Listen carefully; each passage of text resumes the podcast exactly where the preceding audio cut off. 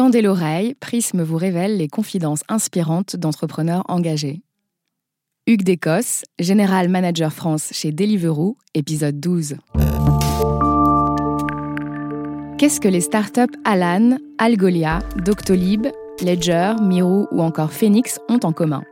Eh bien, elles ont été récemment désignées par l'étude Tech Tour Gross parmi les 50 jeunes pousses européennes les plus prometteuses. En cause, cette capacité à conquérir des utilisateurs tout en éliminant leurs concurrents à l'échelle pour atteindre l'hégémonie le plus rapidement possible. C'est ce qu'on appelle l'hypercroissance, le fameux scale-up auquel bon nombre de startups aspirent. On se souvient d'ailleurs de la start-up belge Take It Easy, spécialisée dans la livraison de repas à domicile, qui s'y est brûlé les ailes, devenant un des emblèmes des dommages collatéraux de cette hypercroissance. Et c'est loin d'être un cas isolé. Aujourd'hui, plus de 20% des startups se trouveraient en position de fragilité à cause d'un développement trop rapide. Ça nous a donné envie de creuser. Quels sont les grands principes du scale-up? Quels en sont les risques et les limites? Comment un entrepreneur peut-il s'armer pour faire face à ce passage à l'échelle? Bref, y a-t-il un mode d'emploi? Ces questions, on a eu envie de les poser à un dirigeant qui a roulé sa bosse dans les méandres de l'hypercroissance. À 39 ans, Hugues Descosses a tenu trois ans vent debout à la tête de Deliveroo, le spécialiste de la livraison de repas, dont la croissance spectaculaire n'a pas échappé au géant américain Amazon, récemment entré au capital de l'entreprise britannique. Bonjour, Hugues. Bonjour, Amélie.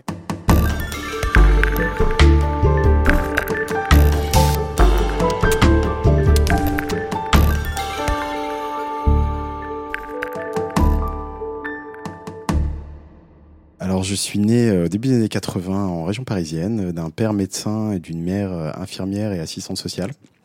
Mon père est né dans un milieu ouvrier très défavorisé et mon grand-père paternel a été résistant. Il a été déporté pendant la Seconde Guerre mondiale.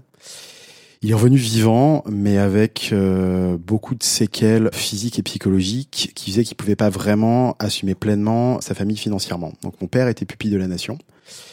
Il a beaucoup travaillé. Il est devenu médecin, professeur de fac.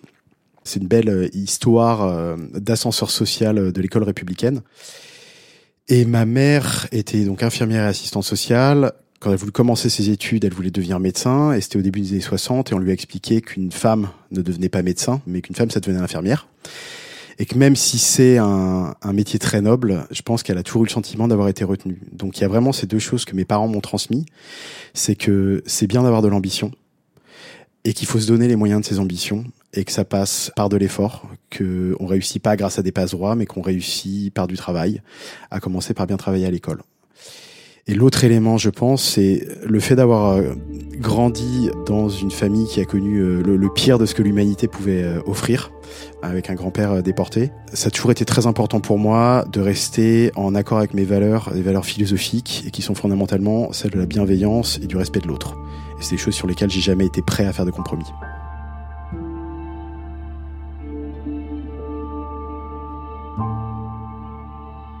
J'ai fait un parcours assez classique euh, pour le milieu des affaires euh, parisien. J'étais dans un bon lycée euh, qui m'a permis d'intégrer une bonne classe préparatoire et, une bonne école de commerce. J'ai commencé à travailler en, finance à Londres. C'était pas une carrière qui me bottait plus que ça. Je veux dire, c'était pas une passion. Et en 2011, j'ai voulu changer de carrière. J'ai été embauché par euh, Groupon au Royaume-Uni pour lancer euh, une partie de l'activité sur Londres.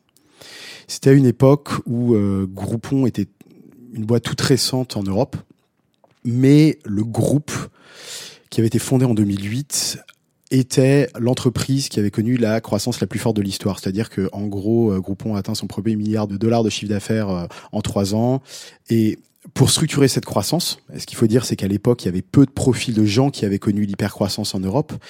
Ils embauchaient des profils euh, qui étaient censés, du moins a priori, euh, structurés, et typiquement beaucoup de gens qui avaient euh, travaillé en finance ou euh, dans le conseil.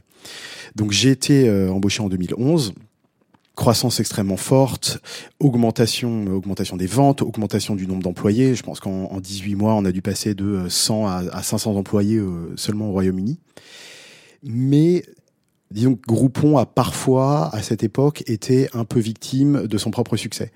C'est-à-dire qu'on s'est retrouvé dans des situations où on avait des commerçants, donc Groupon, c'est des coupons euh, pour des expériences euh, urbaines auprès de commerçants locaux. Donc typiquement, ça peut être des massages, euh, des coupes de cheveux, des restaurants. Et on pouvait se retrouver face à des commerçants qui voulaient vendre le plus possible, mais qui derrière n'avaient pas forcément la possibilité d'assumer les volumes sans le faire au détriment de leurs clients habituels. Donc on a pu se retrouver dans des situations où euh, les euh, restaurateurs ne voulaient plus voir de clients, les clients se plaignaient, on devait rembourser les clients, les commerçants se plaignaient, personne n'était content. Et d'autre part, le fait de passer de 100 à 500 employés en très peu de temps, on n'a pas toujours les structures pour accueillir ses employés et pour qu'ils commencent à travailler dans les meilleures conditions possibles. Et parfois, cette hypercroissance s'est fait au détriment de la culture d'entreprise et de la satisfaction des équipes en interne. Donc je pense que j'ai passé quatre ans euh, dans différentes fonctions chez Groupon euh, à Londres, puis euh, entre Paris et Amsterdam. Et ce que j'ai appris, c'est déjà comment on fait pour croître très vite, comment on structure un business dans une phase d'hypercroissance, qu'est-ce qu'on fait quand on rencontre des difficultés, euh, typiquement si la machine s'emballe, comment est-ce qu'on fait pour euh, calmer le jeu et pour la faire repartir, et puis au final, comment on fait pour apprendre à anticiper les difficultés liées à cette hypercroissance? Donc je pense que c'est cette expérience qui a fait, je pense, que j'étais un bon candidat pour Deliveroo à l'époque. Alors justement, comment ça s'est passé euh, quand tu as intégré euh, Deliveroo, qui est aussi devenu un des euh, fleurons de la tech, de ce principe d'hypercroissance Alors j'ai commencé en juin 2016, à l'époque où la personne qui avait lancé Deliveroo France était promue sur l'Europe. Quand je suis arrivé, l'entreprise en France avait à peine plus d'un an. Donc la société a été lancée au Royaume-Uni en février 2013. Ils avaient commencé à internationaliser en ouvrant la France et l'Allemagne début 2015. Quand je suis arrivé chez Deliveroo, c'était encore une start-up. La France avait euh, une soixantaine d'employés. On était présent dans cette ville, mais en termes de notoriété, je pense qu'on devait avoir 2% de notoriété, essentiellement sur Paris. On travaillait, je crois, avec environ 1000 restaurants, euh, un peu moins de 1000 livreurs. Mais il y avait deux éléments qui m'ont moi marqué quand j'ai commencé euh, chez Deliveroo, c'est que euh, le product market fit, donc l'adéquation entre le produit, le service proposé et euh, la demande de marché semblait très bon. Les premières courbes de croissance à Paris laissaient présager que le service serait au moins aussi populaire qu'il avait pu l'être à Londres. Euh, indépendamment du fait que le marché de la livraison euh, en France était bien moins développé qu'au Royaume-Uni, c'était essentiellement des, pizzas et des sushis. Et le deuxième élément qui m'a marqué en arrivant, c'était la qualité de l'équipe. Même si c'était euh, une équipe jeune qui avait, je dirais, une, un manque relatif d'expérience professionnelle, la moyenne d'âge devait être aux alentours de 26 ou 27 ans, c'était des gens qui avaient été très bien recrutés, des gens intelligents, motivés, et on sentait vraiment une envie d'avancer, une envie de réaliser des choses, et qu'ils étaient heureux de se lever le matin pour venir au travail. Je dois vraiment donner le crédit euh, qu'il mérite à la personne que j'ai remplacée et qui avait lancé Deliveroo en France.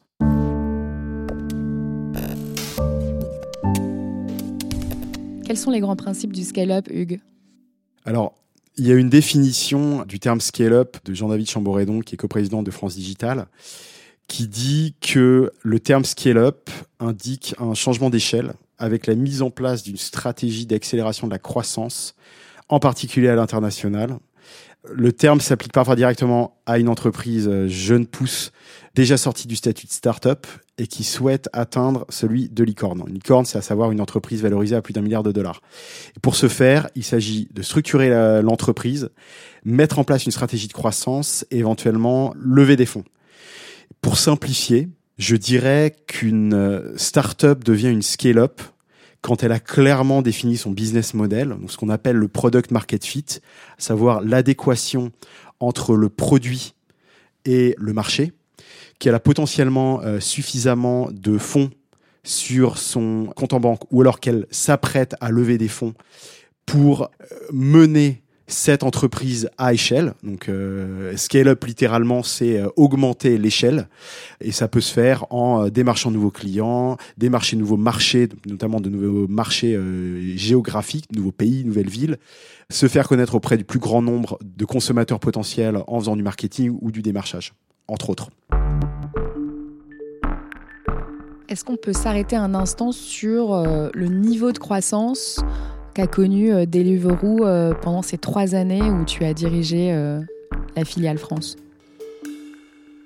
Donc, quand je suis arrivé, on était dans une situation de début de scale-up, c'est-à-dire que on avait les premiers signes indiquaient qu'il y avait un bon product market fit en France. Et donc, on a été dans une situation bah, de scale-up, à savoir ouvrir des villes additionnelles. Donc euh, sur cette période, on est passé de euh, 7 villes à euh, plus de 50 agglomérations euh, couvertes en France, d'environ 1000 restaurants à plus de 6000. Et pour donner une idée, on avait entre au début un peu moins de 1000 livreurs partenaires et plus de 12 000 en décembre 2018 quand j'ai quitté mes fonctions. Et on est aussi passé d'environ 60 employés à 175. Donc, tu arrives et, comme tu le dis, Deliveroo à cette époque est encore une start-up et tout d'un coup, j'imagine que euh, la boîte est confrontée à cette euh, hyper-croissance. Est-ce qu'à ce, moment-là, euh, l'hyper-croissance est considérée comme une opportunité ou est-ce que finalement ça s'impose comme une nécessité pour Deliveroo qui n'a pas le choix en fait que d'aller vers le scale-up? Il y a deux cas de figure. Il peut y avoir une volonté réelle et forte de la part du fondateur ou des investisseurs d'aller vite, pour tout un tas de raisons. La deuxième, c'est que, et c'était le cas chez Deliveroo comme chez Groupon, si on est sur un marché naissant, qu'on est un acteur disruptif, et que ce marché, il a été identifié comme un marché potentiel pour plusieurs acteurs, on se retrouve dans une situation de concurrence. Et que si on n'est pas l'acteur qui croit le plus vite, potentiellement on perd des parts de marché, et on prend le risque à terme de disparaître si on n'est pas le leader ou un des leaders sur ce marché. D'ailleurs, on se souvient bien de, la start-up belge Take It Easy qui était spécialisée dans la livraison de repas à domicile et qui aujourd'hui est un des emblèmes des dommages collatéraux liés à l'hypercroissance. Est-ce qu'on peut euh, revenir un instant sur les risques et les limites du scale-up? Sur les dangers et les limites de l'hypercroissance, fondamentalement, on se retrouve dans une entreprise qui avance très vite, qui avance à un rythme 2, 3, 4 fois supérieur à ce qu'une entreprise plus traditionnelle, même ce qu'une scale-up plus traditionnelle peut connaître. Et ça demande de se structurer très vite. On évolue un peu à vue. Il n'y a pas de manuel qui existe sur comment gérer ces situations. Et le deuxième élément, c'est que il n'y a pas vraiment de spécialistes sur le marché qui sont capables immédiatement d'arriver et de dire ah mais c'est comme ça qu'on gère. Il faut identifier au fur et à mesure les bonnes personnes qui peuvent apporter cette expérience, qui ont rencontré des problèmes pas identiques mais similaires et qui peuvent aider à structurer euh, le business. Et ce qui peut se passer très souvent, c'est qu'on identifie les risques, on identifie les besoins en termes de croissance, en termes d'embauche, au fur et à mesure. Et l'autre élément, c'est que c'est fondamentalement des entreprises qui vont plus vite que les process humains, euh, mmh. que, le, que la capacité d'apprentissage des gens, typiquement, mais aussi par exemple, chez Deliveroo, euh, j'ai identifié très tôt que j'avais besoin euh, d'embaucher un, un, DRH pour structurer toute la partie RH de la société. Et entre le moment où j'ai commencé à faire passer les entretiens, le moment où j'ai identifié la bonne personne, le moment où je l'ai embauché le moment où il a commencé, il s'est passé euh, quatre mois. En quatre mois, on était passé de 60 à quasiment 100 employés. Et donc forcément, on doit toujours un peu essayer de rattraper la croissance de l'entreprise. Mm. C'est des problèmes de riches. C'est forcément très positif dans une croissance aussi importante, mais la structure peut avoir du mal à s'adapter. Ouais, c'est une sorte de marathon euh, à la vitesse d'un sprinter. Je pense que c'est une bonne comparaison, oui.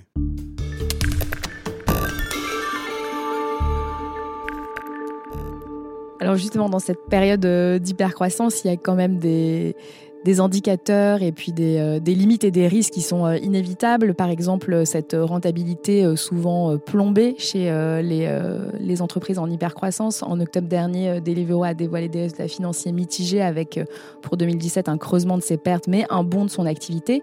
Cette rentabilité plombée, c'est finalement inévitable quand on est en hypercroissance? Ça dépend vraiment du choix de la société. En 2017, Deliveroo avait vraiment délibérément fait le choix de la croissance. Et ce que ça veut dire, c'est qu'on investit pour cette croissance, on peut investir euh, dans des embauches, on peut investir dans des dépenses marketing pour se faire connaître par un plus grand nombre de consommateurs, ou on peut investir euh, en dur dans de nouvelles activités. Et forcément, ça vient au détriment de la profitabilité. Le plus important, en fait, c'est d'avoir démontré que l'entreprise avait la possibilité d'être profitable, mais qu'elle pouvait faire le choix de pas l'être à court terme pour justement aller plus vite.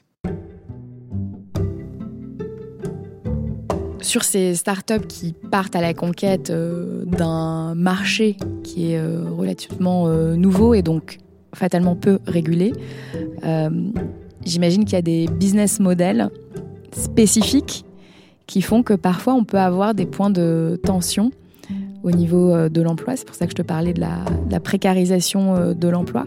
Comment est-ce qu'on adapte ces business model de façon à ce que euh, justement on ne se retrouve pas face à la grogne des employés qui ne sont d'ailleurs pas des employés chez Deliveroo? Effectivement, c'est sur quoi il faut, je pense, revenir, c'est que euh, Deliveroo, euh, donc c'est une société de mise en relation pour la livraison de plats, et qu'on a des contrats de partenariat commerciaux avec les restaurateurs qui préparent les plats. Et pour ce qui est de l'activité de livraison à proprement parler, on travaille avec des livreurs qui sont tous indépendants, à grande majorité auto-entrepreneurs. Je pense qu'un des éléments qui a fait le succès de Deliveroo, c'est qu'on a trouvé un très bon product market fit avec les clients. Donc, euh, on leur offrait un service dont ils avaient envie. Avec les restaurateurs, on leur apportait un, surcroît de, chiffre d'affaires euh, important. Et avec les livreurs, parce que finalement, on répondait à une demande de travail flexible bien rémunéré auprès d'une population essentiellement ou en très très grosse euh, majorité euh, étudiante, là où l'alternative qu'ils auraient pu euh, avoir auparavant, c'était potentiellement de travailler, de faire du soutien scolaire, du babysitting ou de travailler dans une grande enseigne de restauration rapide. Ce qu'il faut dire en revanche, c'est que historiquement sur le marché français, on a un contrat social euh, qui date de l'après-guerre. Soit il y a un statut salarié qui est peu flexible mais qui donne beaucoup de sécurité, et il y a un statut d'indépendant qui donne beaucoup de flexibilité mais peu de sécurité. Et je pense qu'il y, y, a clairement un débat sociétal qui doit avoir lieu, qui est nécessaire et qui doit s'accompagner d'adaptations légales, tout simplement parce qu'on fait face à une évolution du travail. Je pense que sur des Deliveroo spécifiquement, on est vraiment sur des activités euh, à temps partiel où la grande majorité des livreurs ne se projettent pas c'est pas un projet de carrière, mais en revanche, il est nécessaire d'apporter plus de sécurité, notamment en termes de protection sociale euh, aux indépendants. Alors, je rappelle que l'hypercroissance, c'est la capacité à conquérir des utilisateurs tout en éliminant ses concurrents à l'échelle pour atteindre l'hégémonie le plus rapidement possible. Est-ce que tu estimes que c'est un pari que tu as réussi avec euh, Deliveroo? Alors effectivement, il y a, toujours euh, le débat autour du, euh, du winner takes all, c'est-à-dire est-ce que le leader sur le marché doit et ne peut être qu'unique, un peu comme Highlander, il, il ne peut en rester qu'un. Je sais pas si c'est forcément le cas. C'était un sujet dont on parlait beaucoup euh, sur le marché de la livraison en disant c'est un winner takes all. Si le marché est aussi gros euh, qu'il a été anticipé, c'est-à-dire que c'est plusieurs, potentiellement plusieurs, un marché de plusieurs milliards d'euros euh, rien qu'en France, on sera amené à voir une spécialisation des différents acteurs. Il y aura potentiellement des acteurs haut de gamme, des acteurs milieu de gamme, des acteurs plus bas de gamme. En revanche, si la question est-ce que je pense que Deliveroo a réussi à devenir euh, l'acteur incontournable du marché de la livraison de repas en France, je, pense que oui. Alors en mai dernier, le géant américain Amazon a décidé de secouer le marché de la livraison des plats préparés en entrant au capital de Deliveroo qui a annoncé avoir levé un total de 575 millions de dollars auprès d'Amazon et de plusieurs fonds d'investissement déjà actionnaires. Est-ce que c'est la suite logique de l'hypercroissance, Hugues? C'est une suite logique du succès de la société. Le fait que euh, le spécialiste mondial de la livraison ait décidé d'acquérir une participation minoritaire dans Deliveroo plutôt que de développer euh, un service de livraison de repas en propre, je pense que c'est euh, la validation et la reconnaissance de la qualité du travail, de la qualité de la technologie, de l'expérience et du savoir-faire qui a été développé par Deliveroo en, en un peu moins de 600. Alors toi, tu as passé trois années euh, à la tête de Deliveroo euh, France. Est-ce que tu as identifié euh, des qualités qui sont nécessaires pour un dirigeant à la tête d'une entreprise en plein scale-up? Je pense qu'il y a un certain nombre de, de qualités à avoir ou à développer qu'on retrouve dans, chez beaucoup de dirigeants de scale-up qui ont réussi. Le plus important et la première, je pense que c'est la capacité de résilience. On est dans un secteur, dans un environnement où les choses changent très vite. On est amené à finalement à réinventer la roue chaque jour, chaque semaine, à résoudre des problèmes qu'on ne pensait pas qu'on aurait auparavant. Et parfois, on peut avoir un peu le sentiment d'être dans une machine à laver. Et c'est important de savoir gérer sa frustration. C'est d'ailleurs une question que je posais toujours en entretien, c'est euh, comment gérez-vous votre frustration? Parce qu'il y a des hauts et des bas, que les choses peuvent changer très vite, que parfois les choses ne changent pas aussi vite qu'on aurait aimé, et il faut être capable d'encaisser systématiquement. Alors comment est-ce que toi tu as appris à gérer ta frustration? Avec patience, il faut savoir relativiser euh, et différencier ce qui est important de ce qui l'est moins. Je dirais en termes d'autres euh, qualités requises pour, euh, je pense, bien fonctionner en scale-up, il est nécessaire d'avoir une, grande capacité d'honnêteté et de transparence avec euh, les équipes. Ça peut être des équipes pour qui c'est une première ou une deuxième expérience professionnelle. C'est important de donner de la visibilité, donner du contexte sur ce qui est en train de se passer. On vit une expérience qui est unique, ou du moins qui est peu commune, et c'est bon de donner du contexte sur pourquoi les choses changent vite et quand on peut donner de la visibilité sur le futur. Et c'est pas toujours possible. Ce qui se passe, c'est qu'on est amené en scale-up et notamment en scale-up en hypercroissance à prendre des centaines de décisions par semaine. Et à chaque moment, la décision qu'on prend, elle est forcément imparfaite parce qu'on veut avancer vite. Et à 99% des cas, c'est la meilleure décision qu'on pouvait prendre avec l'information, le contexte et les contraintes qu'on avait à l'époque. Donc, bien sûr, j'ai des regrets. Avec du recul, j'aurais fait les choses un peu différemment. Si j'ai fait des erreurs ou si j'ai fait, euh, si j'ai pris des décisions ou si mon équipe a pris des décisions qu'on peut regretter, on apprend. On se dit qu'on fera mieux la prochaine fois et on passe à autre chose. Je pense que c'est stérile de passer trop de temps dans la post-rationalisation parce que de toute façon, la décision était forcément un peu imparfaite on a le sentiment quand on, quand on t'écoute raconter euh, cette aventure que euh, tu as goûté à une adrénaline euh, forte et qui est forcément liée à cette expérience du scale-up. Est-ce que c'est possible de faire autre chose ou est-ce qu'on est accro à cette adrénaline?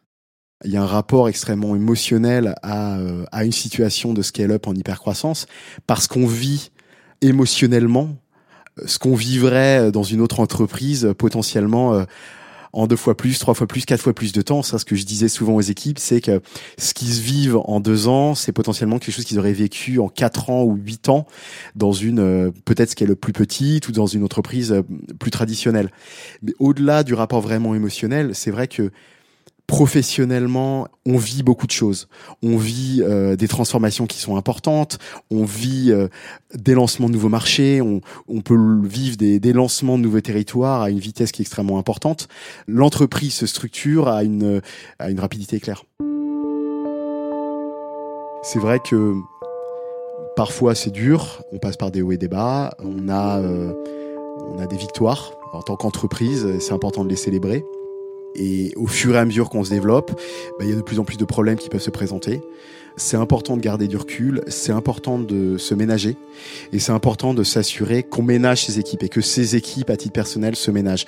On travaille avec des gens qui sont passionnés, on travaille avec des gens qui savent qu'ils sont en train de vivre quelque chose d'unique et euh, c'est parfois bon de s'assurer que eux-mêmes ne se brûlent pas les ailes. Il y a quelques mois, tu as pris la décision de quitter euh, Deliveroo.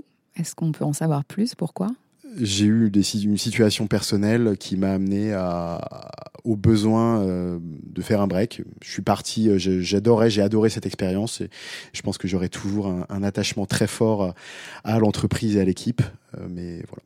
Quels seraient les conseils que tu donnerais à la nouvelle génération d'entrepreneurs ou de dirigeants qui vont faire face au scale-up? Il y a vraiment deux piliers, je pense, du succès en hypercroissance. C'est euh, l'exécution et les gens.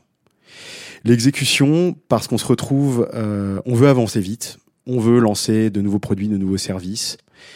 Et typiquement, euh, si je prends un exemple de lancement d'un nouveau produit, d'un nouveau service, si on se réunit dans une équipe de 5 pour savoir comment on va faire, il y aura, il y aura 7 ou 8 opinions. Et très souvent, c'est important d'essayer, d'essayer vite. Et plutôt que de se fier à l'opinion de l'un ou de l'autre. C'est bien d'essayer et c'est bien d'essayer et d'ajuster. Vaut mieux lancer un produit imparfait et affiner avec les retours d'expérience, avec les données qu'on peut obtenir euh, et les retours clients, plutôt que de vouloir faire trois mois de conception et euh, lancer un produit absolument parfait. Et le deuxième, c'est les gens. On fait face à des situations qui sont inédites. On a besoin d'être très réactif, on a besoin d'anticiper les risques, et c'est important d'avoir des équipes qui sont d'abord prêts à le faire, qui sont capables de travailler dans l'incertitude, et surtout qui sont prêts à accompagner cette aventure. Et je pense que c'est important de trouver les meilleures personnes possibles, indépendamment de la rapidité euh, de croissance de l'entreprise, et de pas faire de compromis sur la qualité des embauches qui sont faites. Et si j'ai vraiment un conseil à donner sur les scale-up et sur les phases hypercroissance, c'est de ne jamais faire de compromis sur les gens qu'on embauche, sur les gens avec qui on va euh, faire cette aventure. Et puis bon, à titre euh, plus prosaïque, quitte à bosser 60, 70 ou 80 heures par semaine avec euh, des gens et les voir plus que ses proches, autant que ce soit des gens avec qui on partage des valeurs. On a beaucoup entendu le mot réussite, succès tout au long de cette interview. ce qui me donne envie de te poser cette question, ça veut dire quoi réussir pour toi aujourd'hui? Très bonne question. Je pense que réussir pour moi, c'est euh, un peu comme euh, avoir euh, vu un film qui nous a marqué ou lu un livre qui nous a marqué. Une fois qu'il est fini, on a soit envie de le relire, soit envie de lire la suite, soit envie de lire quelque chose de très similaire.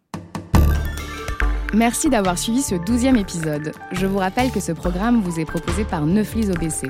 Vous pouvez d'ailleurs retrouver toutes les actus qui décryptent les nouvelles tendances sur Prism, le média destiné aux entrepreneurs. En attendant, je vous souhaite un bel été et je vous donne rendez-vous à la rentrée pour un nouvel épisode. Si vous aimez ce podcast, n'hésitez pas à partager autour de vous et à en parler sur les réseaux sociaux. Retrouvez-nous sur Apple Podcasts, SoundCloud et toutes les plateformes de podcast. Et n'hésitez pas à nous laisser des commentaires et des petites étoiles. À très vite!